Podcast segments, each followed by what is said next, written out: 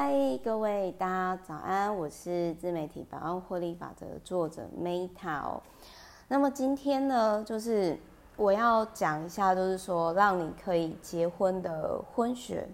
那这一本书呢，其实是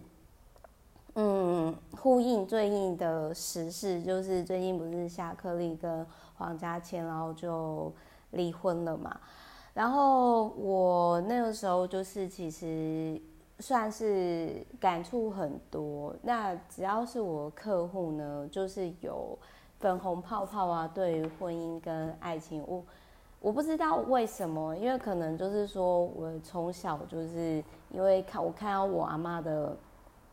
婚姻不幸福吧。然后我我其实知道家和万事兴，但是呢，并不是每个家里都是和的嘛。所以，我其实是觉得说，如果你今天是一个就是出生在幸福快乐家庭，那你真的是非常幸运的。先不管说就是有没有钱，但我个人觉得说你是一个非常非常幸运的人，因为像我周遭就是也有跟我一样，就是说他也许就是。虽然也不是到超级 super 有钱人，但是就是说，至少某些程度上呢，嗯，就是比较不需要，就是可能为金钱那么的操心，但是依然还是不快乐的那种家庭。我举个例子来讲好，比如说，我觉得我爷爷奶就是可能曾经有被那种战争啊，然后。呃，有受到影响。我举个例子来讲好了，就是只要是老朋友就知道嘛。我阿妈后来跟我爷爷就是逐年以后离婚，然后呢，他在乡下呢，呃，买了也一块地，然后盖了佛寺。那其中我们家呢，就是我阿妈啦，那个佛寺那边有一个超过一百平的仓库，然后他放了他这一辈子到他死了到坟墓都再也用不到东西。然后每次如果说我们要偷偷呢把它丢出去，都会被他很愤怒哦，真的是很愤怒的责骂哦。然后我那个时候其实我就会觉得说，天哪，好可怕哦！就是，呃，我觉得在我不知道我爷爷跟阿祖的状态，但是我看到就是说，因为我奶奶她是一个不快乐的人，然后因为她的不快乐。所以他就，因为他不快乐，然后所以他就，他就让他周遭的人都不快乐。然后我那时候其实也是后来我就是长大之后我才发现，要说天啊，就是原来我童年超级不快乐的，就是我白天 OK，我 maybe 是模范生、资优生、领奖学金，然后下课我回去帮忙。可是我到底除了为了家庭 OK，或者是说，呃，那个时候还有我很爱的狗狗嘛，然后后来是在我大学的时候走，因为他是从小养到大了，然后我就突然间去思考说，天哪，就是为什么我付出爱的对象到最后都一无所有？那大家就觉得说，就很多人都是说，哦，长大就是要结婚啊，我就开始怀疑这件事情，因为。就很像说，OK，我按照大家讲的，OK，我学校的成绩还不错，还行。然后，OK，我在家里我符合所谓孝顺的条件。可是为什么我不快乐啊？那现在你们又说，哎，长大其实大家都会结婚，那这个会不会一样？就是说，也是不太适合我。所以我那个时候开始就去大量的找寻很多很多书籍。那那个时候，其实呃，说实话，就是说我看到，呃，我先讲一下哦，就是如果你今天是把结婚当信仰的人，我都尊重你。我只是分享，因为也许你运气很好，也许你真的活成了信仰，活成了你喜欢的样子。但是我周遭的人，就是你就想嘛，我的家庭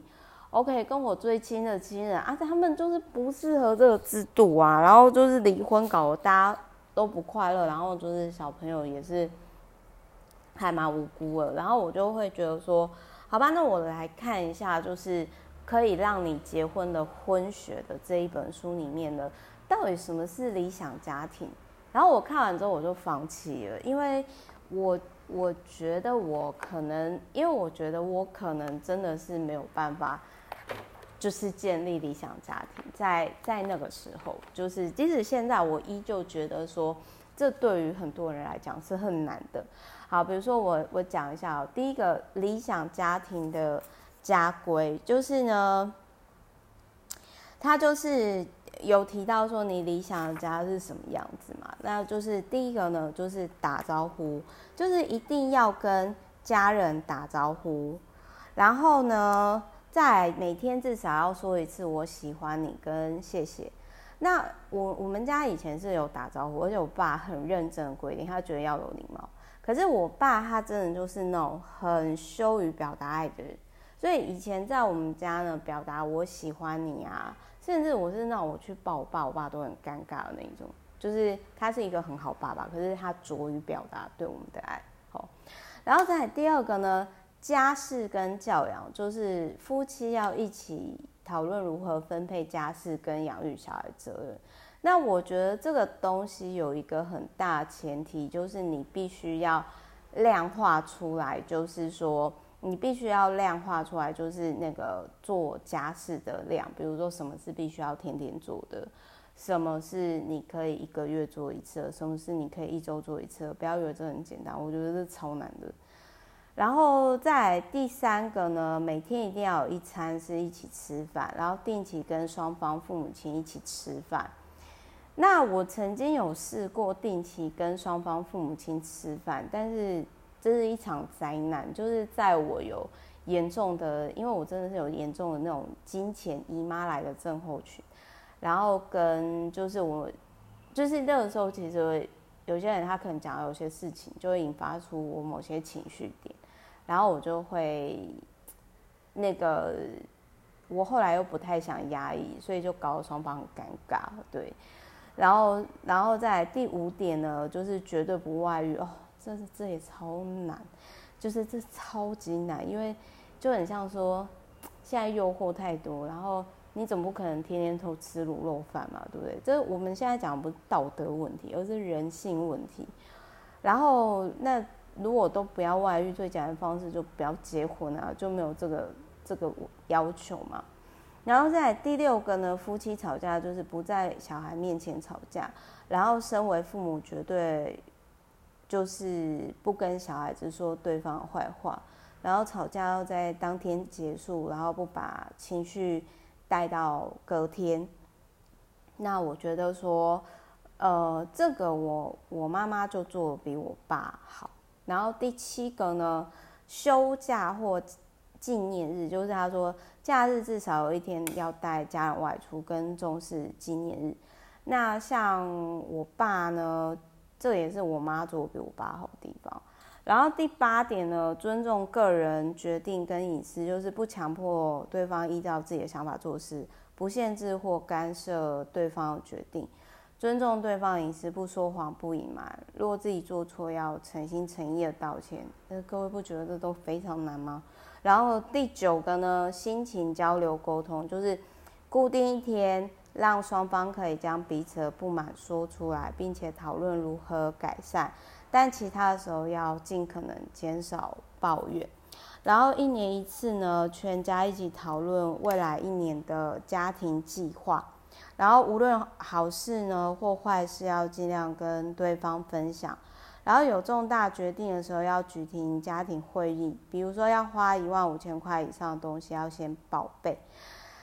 光是这个呢，我也觉得对于很多的家庭来说呢，这其实就是非常非常的难，因为甚至有些人他可能是自己没有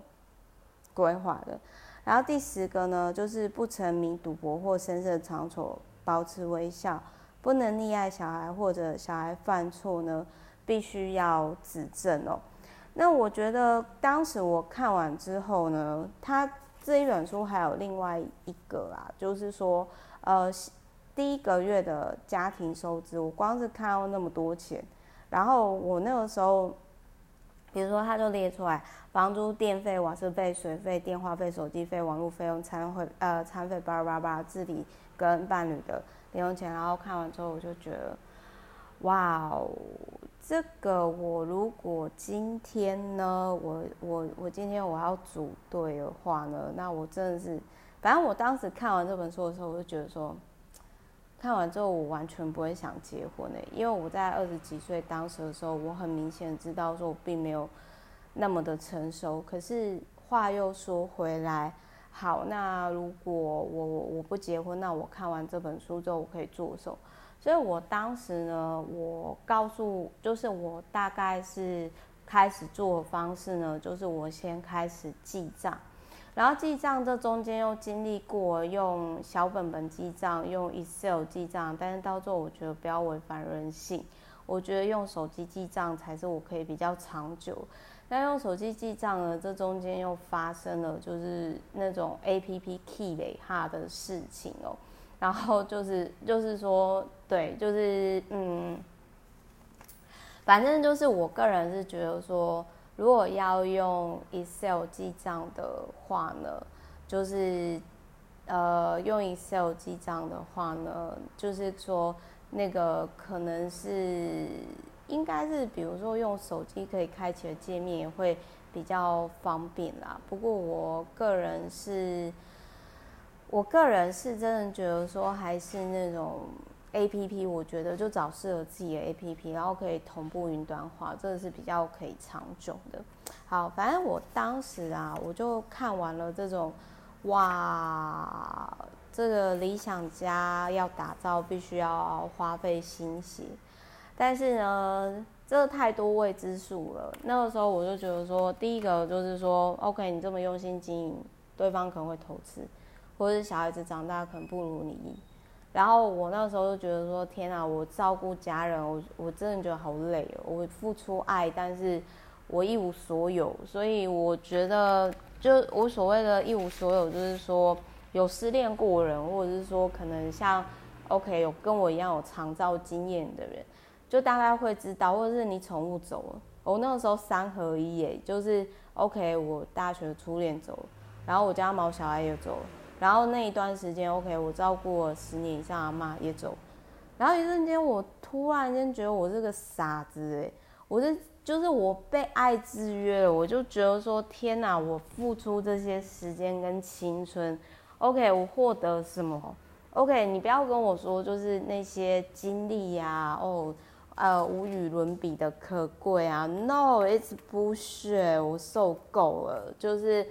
到底我人生的意义是什么？我怎么都没有时间可以花时间去探索呢？所以我那时候就觉得说，Oh my God，真的是够了！从现在开始呢，我要为自己而活。什么结婚不结婚的，老娘要玩到四十岁以后再说。那时候会设定四十岁，是因为，呃，我有十年嘛的青春嘛。那我就觉得说，哎、可是那个青春我其实加倍奉。人家不是有句话说？加倍奉还嘛，那我就觉得说，嗯，好吧，那这样我就是很不快乐的童年呢，二十年，呃，十年，那我就是我要玩个二十年才能回本嘛，我所以我就觉得说，好，那四十岁以后再说。那至于有些人呢，他们可能会就是去说啊，你这样子呢，以后没有人送终啊，然后或者是说啊，你这样子呢，就是以后呢。呃，可能就是会一个人终老啊，或者是什么什么之类的。但是我个人是觉得说，嗯，我觉得我不知道有多少人是跟我一样想法，但是我个人是觉得呢，我那个时候就会觉得说，我只知道我如果今天是出于恐惧，而我选择结婚生小孩，那我个人觉得说呢，那个我吸引到状态应该不会到太好。因为那是以恐惧为角度出发点，哦，好，所以总而言之，希望这一本书呢，可以对于大家结婚哦，有一些 common sense，就是你想想看，你能不能做到这些，哦，好，提供给各位参考。我是 Meta，然后也希望这一本书呢，对于你结婚之前有一些帮助。那我自己还没有到四十岁之前，我都，我觉我都，我目前还是觉得这个制度超级不适合女生，至少是我。